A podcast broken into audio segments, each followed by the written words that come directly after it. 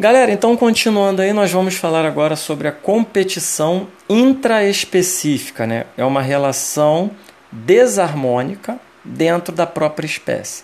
Desarmônica porque a competição ela vai trazer prejuízo para um e benefício para o outro. Você vai ter na competição indivíduos que têm o mesmo nicho ecológico. Nós vimos que nicho é a profissão do animal, são os hábitos dele que, do que ele se alimenta, que horas se alimenta, como se reproduz, qual período do ano, é, quais são os critérios que o animal vai buscar numa fêmea, é, enfim, é território, é tudo isso, é, que horas ele caça, são os hábitos dele. Então, é, quando os animais, vamos dizer assim, vou usar essa palavra, têm gostos parecidos, quando eles têm nichos, hábitos parecidos, eles vão competir. Ah, meu amigo, se eu gosto, se eu tô afim daquela garota lá, pô, eu gosto dela, pô, ela é pessoa legal, bacana, bonita, tem um cabelo assim, assado, os olhos assim, a boca assim, que me atrai. Pô, mas o outro lá também quer. E aí? Vai competir Claro que não precisa na espécie humana chegar às vias de fato, né? não precisa chegar à questão de luta, mas pode competir no melhor papo, na melhor ideia, na, no, na melhor conversa. Enfim, gente, eu faço essa brincadeira para demonstrar o quê? Que a competição, até na natureza, vai ter casos que ela pode entrar nas vias de fato, na luta corporal, ou não. Por exemplo, tem pássaros que competem por território cantando. O canto dos pássaros muitas vezes serve para marcar o território é, animais que, quando vão procurar as parceiras reprodutivas, como por exemplo o pavão, eles abrem lá aquele aquela cauda bonita e a que a fêmea gostar mais, achar mais atraente, é que ela vai escolher. Então, nem sempre a competição ela se dá por meio de luta. A competição pode se dar é, com outras estratégias. Mas é fato que, com luta ou não, um indivíduo sai prejudicado. Estão vendo? Então é desarmônica. A gente vai ter, por exemplo, ah, um leão brigou com outro pelo território. Um vai sair machucado ou morto. Então, é, um lutou por uma. Um é, lutou por uma parceira reprodutiva. Um vai ficar sem ela. Brigaram por um alimento, por um nutriente. Um vai, um vai comer e o outro vai ficar com fome. Então é a competição. Quando se tem esse mesmo nicho ecológico, ela ocorre. Então, é, na, na, nesse planejamento de aula, traz até, por exemplo, que isso ocorre até nas plantas. A gente vê, por exemplo, o IP, esse IP roxo, que ele compete por luz. Ele precisa de muita luminosidade para ele crescer. Então, geralmente, ele é encontrado em áreas abertas.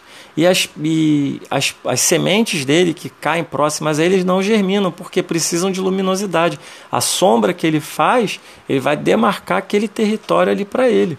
Então, assim, é muito interessante que até em uma floresta, as plantas, até se a gente for, é, por exemplo, tirar o exemplo da floresta amazônica, as plantas mais altas elas levam mais vantagem, elas estão competindo pela luz, mais luz, mais fotossíntese.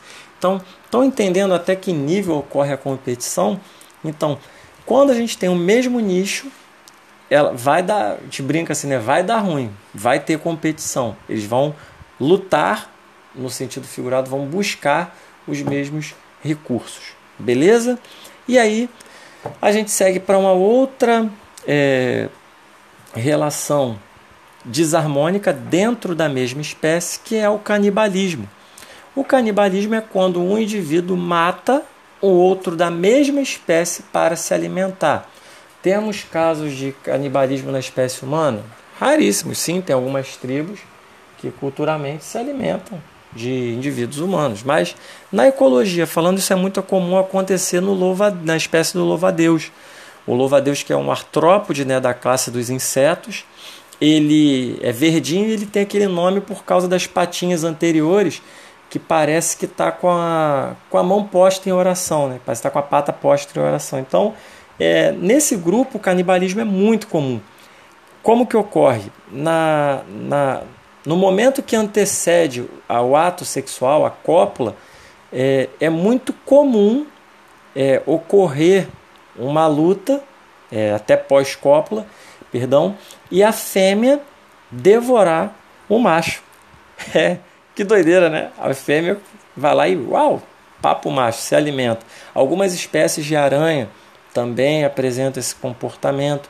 Mas no exemplo dos louvadeus, é, alguns estudos indicam que ao comer o macho, a fêmea garante que aquele, aquele cadáver ali vá fornecer alimento para os descendentes.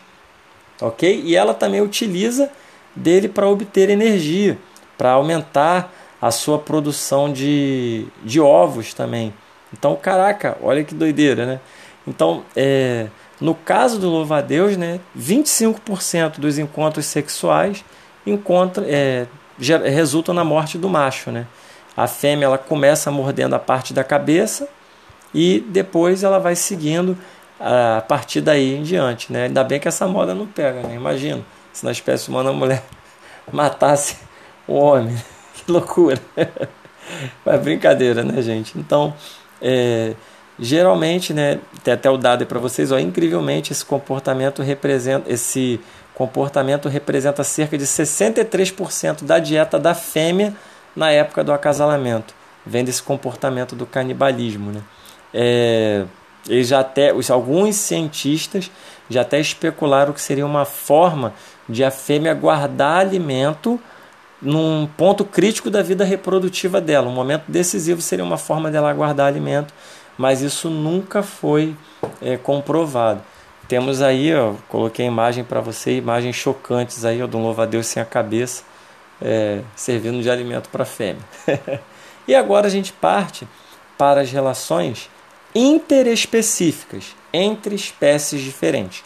Todas essas que falamos até aqui foram intraespecíficas dentro da mesma espécie. Agora vamos falar de espécies diferentes. Assunto para o próximo podcast.